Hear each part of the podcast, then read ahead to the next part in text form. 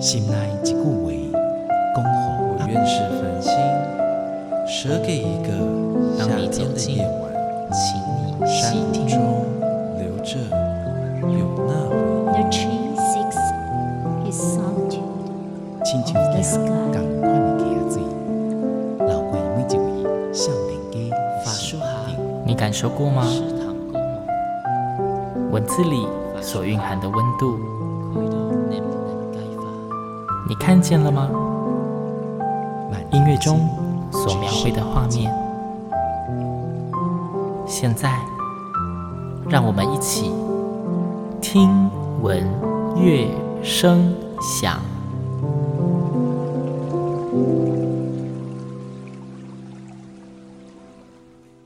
Hello，各位听众朋友们，大家好，我是主持人新阳，欢迎再次跟我一起听闻乐声响。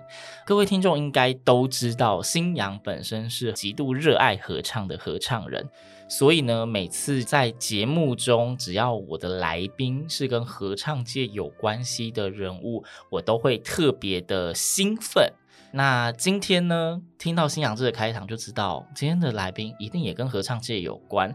而且今天新阳的心情就是除了兴奋以外，还相当的紧张，因为今天的这位来宾，如果您有在台湾的合唱界走跳过，你一定知道他。他现在也是台湾合唱界的宗师级的人物，他是陈云红老师。老师你好。新阳好，听众们好。对，就是老师在就是台湾的合唱界真的是有非常指标性的成就跟经历，所以我相信合唱界的大家听到陈云红老师，估计都会肃然起敬。只不过老师这几年好像有一点那种半退休享受生活的感觉吗？嗯，其实我是从二零二一年开始沉潜，就是我不太喜欢听到退休这两个字，OK，对不对？对，对，就是你随时都可以去做很多的事。嗯呃，如果你喜欢玩，你就去玩；如果你想要多一点进修，就进修。嗯那我就是在二零二零年指挥台北室内合唱团最后一场音乐会之后，我就开始沉潜。然后给我自己沉潜的计划本来是两年，嗯，可是偏偏就是疫情来了，对就发现全世界的人都在沉潜，大家都在沉潜，就是本来想说你们继续忙，我先就是暂时休息一下，就没想到大家就一起休息。对，所以我就自动把我的沉潜的时期两年自动加值了，再加码，对，就是不行，我就是要比别人多两年，所以你们什么时候开始忙，我才要开始算。对的，对，因为我印象中就是呃，老师沉潜之前啦，其实老师您手上也是有非常多的团，而且是也是各种性质。当然，台北市内合唱团是一个就是非常重要的重心，但是还有其他非常多类型的团。那因为我之前也有在节目中跟非常多的听众朋友们介绍过，其实，在台湾各地，只要你喜欢唱歌或是你好奇，你一定可以找到一个适合你的团队。对，因为台湾的合唱团其实真的也很多，类型非常的多。那老师，你这一沉潜吼，你那些团要找接的人，估计你也要忙好一阵子啊。嗯，其实台湾的中生代，像刚刚你讲说所谓的什么宗师，我一听到宗师就是年龄到了。哦不，那是经验，那是经验。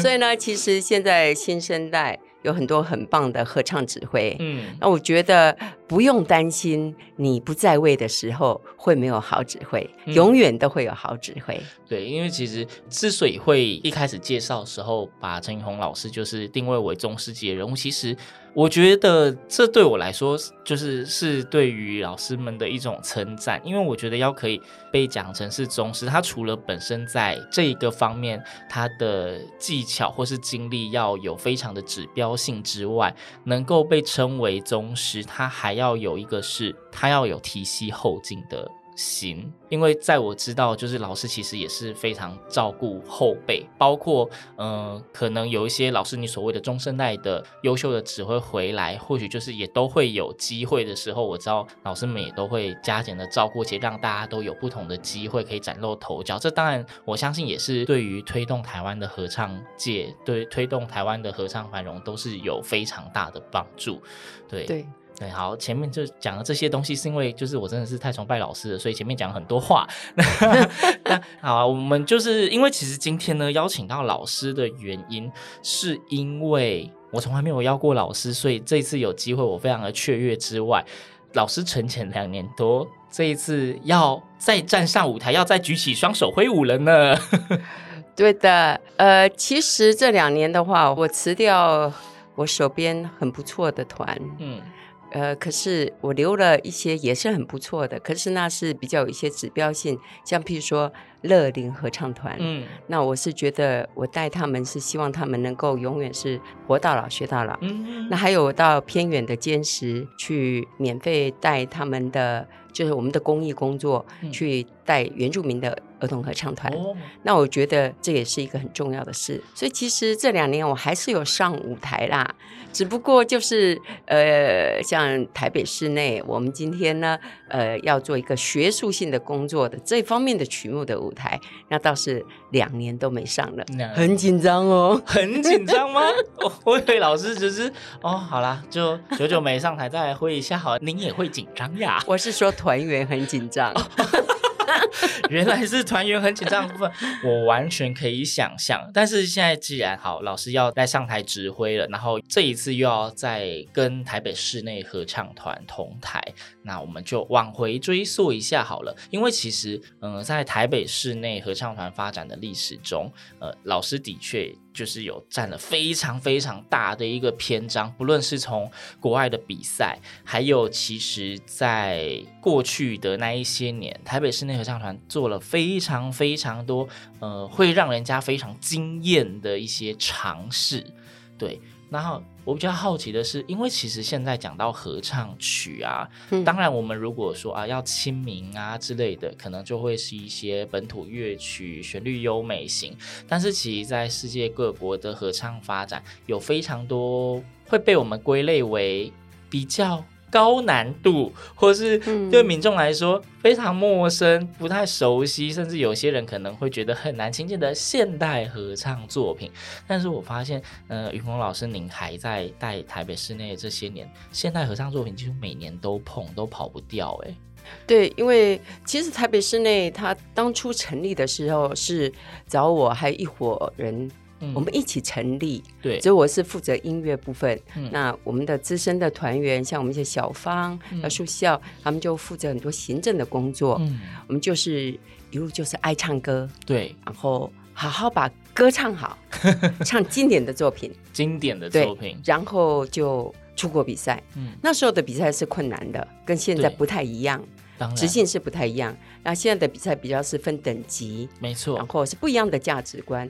以前的比赛的话，就是你报名了，你那一组只有十队，嗯，然后分的话，最后就是第一名、第二名、第三名，嗯。那我们的话，那时候就是参加这种的比赛。那我觉得很幸运的，就是也不能讲幸运。我一直觉得，如果你永远忠实于你自己，把你该做的事做好，啊，好好的诚实面对音乐，好好的诠释，啊，把自己的情感表达出来，我觉得都会创造很好的音乐。嗯，一定也会到一个等级，所以我们参加比赛就得到很好的成绩。呃，那一次的成绩不只是很好，是非常非常优秀的成绩耶。对，就在二零零六年的时候，嗯，那是我一生的梦想。我也感谢台北市内让我完成了这个梦想，就是我希望带一个台湾的合唱团可以去欧洲参加一个国际现代合唱比赛。嗯。正好在匈牙利很难的一个比赛。对，有听说，就是这一个比赛的难度是，即便在近期国内的很多的大合唱团，有些老师们就要提到国外比赛的时候，都会特地把台北室内合唱团的这一个成绩跟这一个事迹拿出来跟团员们分享的。嗯。对，就是那是我们的一个美好的历史。可是我觉得当初去比赛也不知道，呃，会有这么好的成绩，就我们得到了总冠军。嗯，那个总冠军真的是殊荣，我们想都想不到。对，可是我觉得重要的就是，当我们呃走到某个点，一般人看到你有那种成就的时候，你就要开始去想，你下一步要做什么？要做有意义的事。所以呢，我们就从二零零七年开始跟我们行政团队讨论说，我们开始要为台湾的合唱做一些事，嗯，而且要去委托创作，然后一些现代的一个思维的一个合唱作品，希望未来能够和国际的合唱的那个学术界，他们可以一起并驾齐驱，嗯哼，然后也可以代表我们台湾的价值，所以我们就从二零零七年开始做合唱无设限。现代合唱的一个委托创作，对，合唱无设限这个系列真的是非常的惊人，说惊人，对。对，因为我在早期，我我在我节目刚开播没有多久的时候，那个时候刚好赢这一张专辑。嗯也出版，我曾经就是一集的时间里面，就是跟听众们分享了这一篇专辑，然后从里面挑了一些曲子，然后我记得里面都要一直跟大家讲说，这是一个就是非常前卫、非常现代的作品，就是大家一定要抽掉你所有对你理想中应该要有的音乐的想象，就是完全没有任何先入为主的观念，你去听它，你要去感受它的多元性，因为它真的是。真的是超乎想象，我只能这样说。对，就是其实我们叫做呃合唱无设限。我觉得那个设限除了是创作以外，还有聆听者也要不设限。就是你先要把你的心开开，把你原原像你刚才讲的，你原来的一些想法，先把它拿掉。然后你就让自己抛空去听你听不懂的东西，嗯，你好像听不懂，可是呢，声音会说话，嗯，对，音与音之间会说话，唱的人的声音跟那情感也会说话，对，就你安静下来去听的话，你就会发现说，哇，它会产生能量。如果它是好作品，嗯，它自己会产生能量，那个能量可以洗涤你的心。那如果说你一开始听不了十分钟。你就听听看，两分钟片段片段也好，你只要是心被一洗涤了，你就发现说自己也无设限了。就是框架先拿掉，对，放空自己去感受，因为真的那种超长的曲子，对，刚就是云红老师讲的是真的，就是很长的曲子，你真的有时候你从头听到尾，你真的没有办法一次就进入状况的时候，哪怕你就是设一分钟的时间，我就来听个一分钟的片段，我觉得其实，在真的是很棒的作品的话，里面一定会有让你觉得非常。惊讶的，或是真的会吸引你的部分，哪怕只有两三颗音符。对的，对，你的见解很好哦，是真的。因为你知道，每每次我记得我都要在节目里面，就是要一直跟听众朋友说，你要给自己机会，就是尝试不同的作品。你一定要给自己机会，走到现场里面去听一场音乐会。因为当你给自己机会的时候，你才会发现有很多你本来以为会没兴趣的东西，说不定里面都有一些会让你眼睛发光的亮点。对呀、啊，其实可以把这个想法用在我们的生活也是啊。永远给自己机会，先不要设限，你会发现说，哎，你接收的就很多，你生活也会变得很有意思啊。嗯，对，就是不要被自己的想象力给局限了。啊、对的，对。那其实因为云红老师跟台北市内的这个合作，真的是有非常长的一段时间。那我相信真的是故事也非常的多啊。因为我们今天这一集节目，其实有一个很重要的是，最近他们即将。又有音乐会要一起在台上面挥洒，所以那些很多很多的故事呢，就看新娘之后会不会运气很好，可以再邀请云龙老师到节目里面跟大家慢慢的分享哦。那这一段节目呢，因为我们既然讲到了很多是云红老师跟北室内之前的一些合作的情况，那又或者是呃对于音乐的一些想法，星洋想要从。台北室内合唱团之前的一些合唱作品里面，先挑一首音乐给各位听众朋友们听听看。呃，那些音乐，呃，指挥还是陈云红老师。那我想，我们就先推荐给大家一首是比较早之前的是冉天豪老师所编的《情人的眼泪》。那音乐结束之后，我们就要来聊聊这一次的音乐会了。为什么要对你掉眼泪？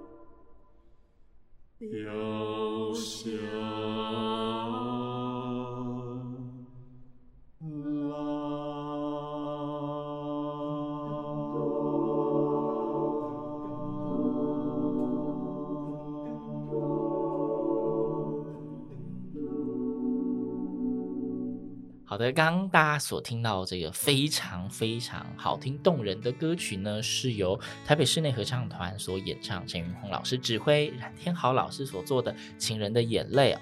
那我们要开始切入今天的重点了。今天的重点其实就是在大家收听节目的这一个时间点，再过没多久，台北室内合唱团又即将迎来一场非常盛大的音乐会。四月二十五号在台北的国家音乐厅，以及四月三十号在高雄卫武营的音乐厅，就是那个三百六十度很大的那一个。他们这一次的系列是国际大师系列。而且这一场演出就是特地把想要沉潜的陈云红老师重新再拉出来，跟他们一起在台上挥洒。那老师这一场的演出是您本来就知道这样的规划，还是一样也是北室内那一边突然某一天就老师老师，您愿不愿意跟我们在一起唱歌之类的？你看这个系列叫国际大师。嗯我何德何能啊！老师，台湾也是国际一份子，您也是国际大师是没有问题的。啊、呃，这场音乐会其实他原来是要请英国的 Paul 一个合唱大师，嗯，他是 Hill Ensemble 的总监，嗯，来客席这场音乐会。对，啊、呃，其实都相互在准备了，嗯，就在三月中旬的时候，他们的经理人就打电话给。室内的行政，三月中旬吗？对，就说这个大师他身体不好，他心脏没有很好，还好云红老师心脏很好，哎，就是无法坐这个长途的飞机啊啊，因为也可能也有点年龄了，是这样。那为了安全起见，所以就不来了。OK，那不能来了，那怎么办呢？对，怎么办？我也不知道啊，就有一天，我就突然间接到端和的一个电话，嗯，他常打电话给我的时候，其实音调都还不错，嗯，可是那一天接他电话就说老师。哎呀，什么事啊？非常害羞，非常低沉。老老师这样吗？对，就讲了这件事情，嗯、然后就问我说可不可以代理？哦，那我就很幸运的进到了这个国际大师 系列了，很幸运的。所以我不是国际大师，国际大师啊！拜托，D N 上面老师的名字还是用英文写的呢，绝对是国际大师。对，因为毕竟跟着台北市内一起开疆辟土的这一段。时间真的也是做了非常多，像我们刚刚前面讲到，有非常多非常前卫的一些尝试，嗯、所以其实老师的眼界跟经验绝对是国际级的，绝对可以堪称这是国际大师，没有问题的。老师您真的是太客气，感谢您啦。对，那因为其实是接近四月底的演出，但是三月中才临时知道这件事情，老师你才临时接。那曲目是他们原本就设定好的，还是老师您还有再重新整理过，或是抽换曲目？几乎都是原本的，只有一个 a p p l e Pad 他的作品里头，我换了一首，还有 Renaissance 的文艺复兴时期换了一首，只换了两首，其他都是他的，其他都是原本就已经原本就已经定好的。对，Okay. 呃，这叫做代理嘛。代理就是这样子啊？就是曲目由不得自己，人家原本排什么，你就要指什么。对对对，OK。但是嗯、呃，反正我知道北师内他们就是本身也是非常自动自发的，就是助理指挥们也都很优秀，估计提前的排练也会让老师呃不用烦恼太多吧。嗯，其实要完美是永远无尽、无无无止境的啦，只有更好，没有最好。对对对，所以呃，基本上我是不会烦恼的人，我只给别人烦恼。对，不过他这个曲目的话是是很丰富，嗯，然后也都是经典作品。老师可不可以从里面就是？诶，就是挑个几首歌跟我们稍微介绍一下这一场音乐会里面，因为基本上它的片名主要只有讲国际大师系列，然后只有列出了呃老师的名字跟台北室内合唱团，所以其实如果直接从不管是 DM 或是宣传文案，没有办法非常清楚的理解到曲目的安排大概会是怎么样的走向，那老师可以跟我们稍微介绍一下吗？这场音乐会的话，就是它比。现代作品要好啦，嗯，你在那边还是会听得懂一点。我发现前面问的问题，现在很容易被老师拿出来当做武器撕回来。可是呢，因为都是好作品，我觉得我先讲说，因为我没有跟那个客席指挥沟通过，所以可是我在看他开的曲目的那个曲单里头的话，我。可以理解得到，他当初他选这些曲子，其实是有一个想法，就是一个和平。和平，因为疫情嘛，对疫情，疫情就是说人的内心如何可以有一个平静。对，然后当人面对到一些世界的灾难下来的时候，你就会发现自己是何等的渺小。嗯，而只有诉诸于你的信仰，有人的信仰是大自然。对。宇宙，有人的信仰是宗教，嗯哼，就诉诸于那里的时候，你的心才会体认到更多的沉淀，嗯、才会平静。对，我觉得这是他选这场音乐会的曲目一个很重要的一个想法。嗯，那我很佩服，因为我是觉得是说，哎，这些大师们，他们常常在思维上都有一个很清楚的概念，他不会没有概念下就开了一堆曲目。就是不会说啊，我喜欢这一首，我喜欢那一首啊，不然这些凑成一场好了 啊。对，就要有有像我们说呃，要要要有什么语文的，要什么的，这样凑在一起。他没有，可是他这样子之后呢，他还有另外一个思维，就是他选的曲子，像譬如说，他第一个 part 是爱沙尼亚作曲家 Arvo Pärt 的作品。嗯、我们都知道 Arvo Pärt 他是极简主义者，是，所以他的音符很少，可是很长。都很丰富，气要好长哦。对，除了你的气场以外，你的内在的要很够，嗯，你才可以创造出那个丰富。对，我觉得这对于演唱者是一个挑战，嗯，因为他要够沉淀；对聆听者也是挑战，因为很空灵。我通常觉得像这种乐曲啊。到底对聆听者会不会是一个挑战呢？其中还有非常大的一个部分，还是掌握在诠释的人身上。对的，因为音乐就是诠释者是让音乐再度的创造。没错，你可以让一个不怎么样的作品唱得很怎么样，你也可以相反过来，对不对？对，深度跟故事性，对，或者就是相互平静，嗯、就是 boring 这样子，对不对？所以我是觉得这是一个挑战。然后呢，第二个 part 呢，他就从现代走到了文艺复兴时期。嗯，啊，他文艺复兴时期的作曲家这么多，对，他为什么就只挑一个？他挑的是 Victoria，对。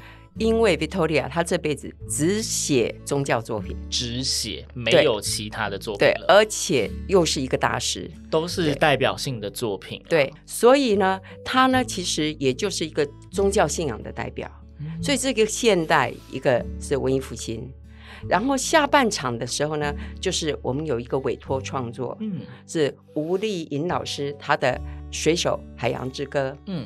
那他的创作呢，也是讲的现代作品听不懂的那种人，呃，就是比较层次比较深，大家可能要好好感受的。对，其实这就是一个思维。他写出来的曲子呢，就是好像你可以自己在大自然里头，或者在汪洋大海里头，你会听到宇宙的声音，然后他感受自己的内心的一个声音。嗯，然后这样子的话，其实也是一个人与大自然、宇宙之间的对话。对，就是。是一个宽很宽的感觉，可是他最后最棒的，他就是用了巴哈的他的经文歌，嗯，是耶稣 meine Freude，就耶稣你是我的喜悦，最后就穿透到，这样他为什么用巴哈？因为巴哈哈就是我们的音乐之父。我常常跟我的朋友或者团员讲说，我最佩服巴哈，难怪被称为音乐之父嘛，这样对，还父嘞，对。然后呢，他什么？他写的作品。几乎可以说全部都是经典作品，对，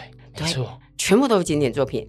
然后呢，他的作品你即使听不懂，你在家里放着，他就会洗涤你的心，因为他的所有的节奏、音乐，所有的东西，他自己会说话。嗯，所以我是觉得那是产生一个永恒的感觉。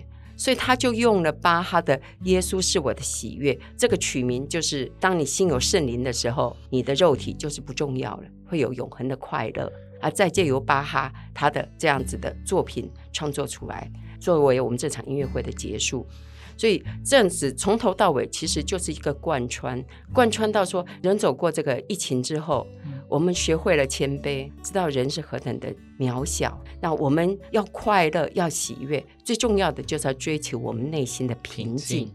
所以内心要平静，就一定要在我们这场音乐会里头很安静的听完，很重要，很安静的听完这件事情。对，那我常常在呃跟一些朋友讲说，哎，你可以来听这场音乐会啊。呃，如果这场音乐会你不小心睡着的话。就表示你我都成功了，真的哎！大家如果最近每一集节目都有收听，就会发现新阳最近邀请到的来宾们，不知道为什么他们应该是没有讲好啦，他们都很认真的邀请大家走进音乐厅欣赏音乐会，并且都说出欢迎来睡觉。都想说音乐是可以抚慰心灵的，对，如果真的一场音乐会能够让你好好的睡一觉，那也是功德无量。对的，对，就是有失眠困扰的人一定要试试看。那我由衷的推荐您来听我们这场音乐会，保证你上半场就心灵。很平静，心灵就很平静了。心灵平静完之后，下半场不想睡着，朋友，你回去也会有个非常好的夜晚，可以好好的睡一觉。对，再一次跟各位，就是如果在收听节目的您是身心科的诊所或是医师的话呢，欢迎跟各大合唱团接洽。对，然后就是可以推荐给您有失眠的患者的话，推荐他们可以前去欣赏这一类的音乐会，听到好音乐之外，也可以让心灵平静，有非常。疗愈的作用，达到音乐治疗的效果。说得好，对，就是这是一个非常难得的机会。呃，像台北室内合唱团每一年都有音乐会，每一年的主题跟曲目都非常的精彩，都有它的特色。那今年因为一个呃很特别的缘分，阴错阳差之下，就是大家可以。再次在舞台上看到云红老师跟台北室内合唱团一起同台，而且要带给大家这一连串我们说洗涤身心灵的经典作品，这真的是不是你平常要听就有哎、欸，这还是要真的是像这种天时地利人和才会遇得到，因为毕竟台北室内合唱团他们每一年的音乐会啊，唱的歌曲跟曲目啊，其实重复性很低，你错过一场之后。你就真的是错过了，对，对，要再找一次真的很难，嗯、对，而且这一场你看，刚刚从陈玉红老师一边讲这个曲目。讲出来，每一个都是大师级，那大师级的人物，然后只会一堆大师级的作品，然后有就是国内非常优秀、首屈一指的合唱团来演绎，大家应该可以直接想象得到这一场音乐会里面会有多少就是让人家非常惊艳的点，对，然后再来很多的经典作品啊，一个作品。同样就是长那样，但是在不同的合唱团的诠释，你会听到完全不同的风景。对，对，而且一个指挥他能够对于这一个合唱作品深入多少，可以解读多少。你真的是可以从一个你可能觉得哦，我之前听就是这样嘛，平淡无奇。但是从不同的指挥手中诠释出来的音乐，它可以完全有不同的风貌。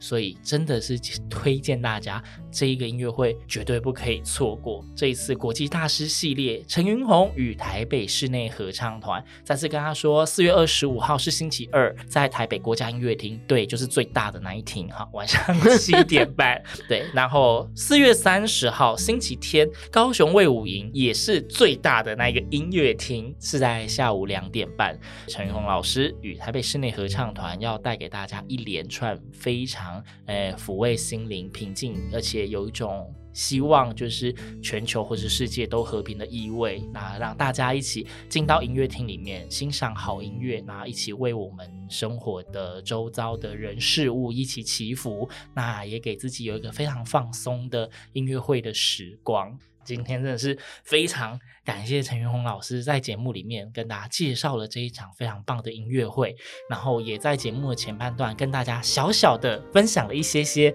他与台北室内合唱团的故事，那就要非常非常的期待之后还有机会再请云红老师到节目中来做客。谢谢老师，谢谢。那这一次呢，台北室内合唱团的演出呢，因为台北室内合唱团的演出通常啦，就是。听众观众都蛮多的，那如果你本身就是已经是对合唱非常喜爱的人，你就会知道合唱演出好的位置。通常也是很快就会没有了。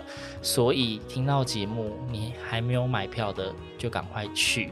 那如果你是好奇，你可能平常很少听合唱演出，但是星洋可以以自己的名誉 保证，就是台北室内合唱团的演出绝对都是非常值得你进场听的。你没有接触过也没有关系，你可能觉得啊这个作品感觉好像没有这么的近代，没有这么亲民，也没有关系。你进去你一定可以享受到非常好的音乐饗宴，就是还是推荐你要进场。那这一次的售票呢，一样是在 OpenTix 两厅院文化生活上面会有更多的节目的资讯，然后还有购票的方式也都可以直接上 OpenTix，或者也欢迎大家去台北室内合唱团的粉专跟网页看看他们还有很多精彩的演出资讯，千万不要错过。那既然讲到说这一场音乐会呢，有非常多抚慰人心的力量，然后如果你有失眠困扰，可以给你一场好觉的话，那我想最后，嗯，星洋在拿到了歌曲中有发现，台北室内合唱团跟永鸿老师曾经在一场音乐会中，曾经有唱过一首歌曲，非常适合这个意境。所以我们在节目的最后，一起来收听这一首由台北室内合唱团演唱，陈玉红老师所指挥的《Only Sleep》。那听闻乐声响，我们下周同一时间空中再会，拜拜。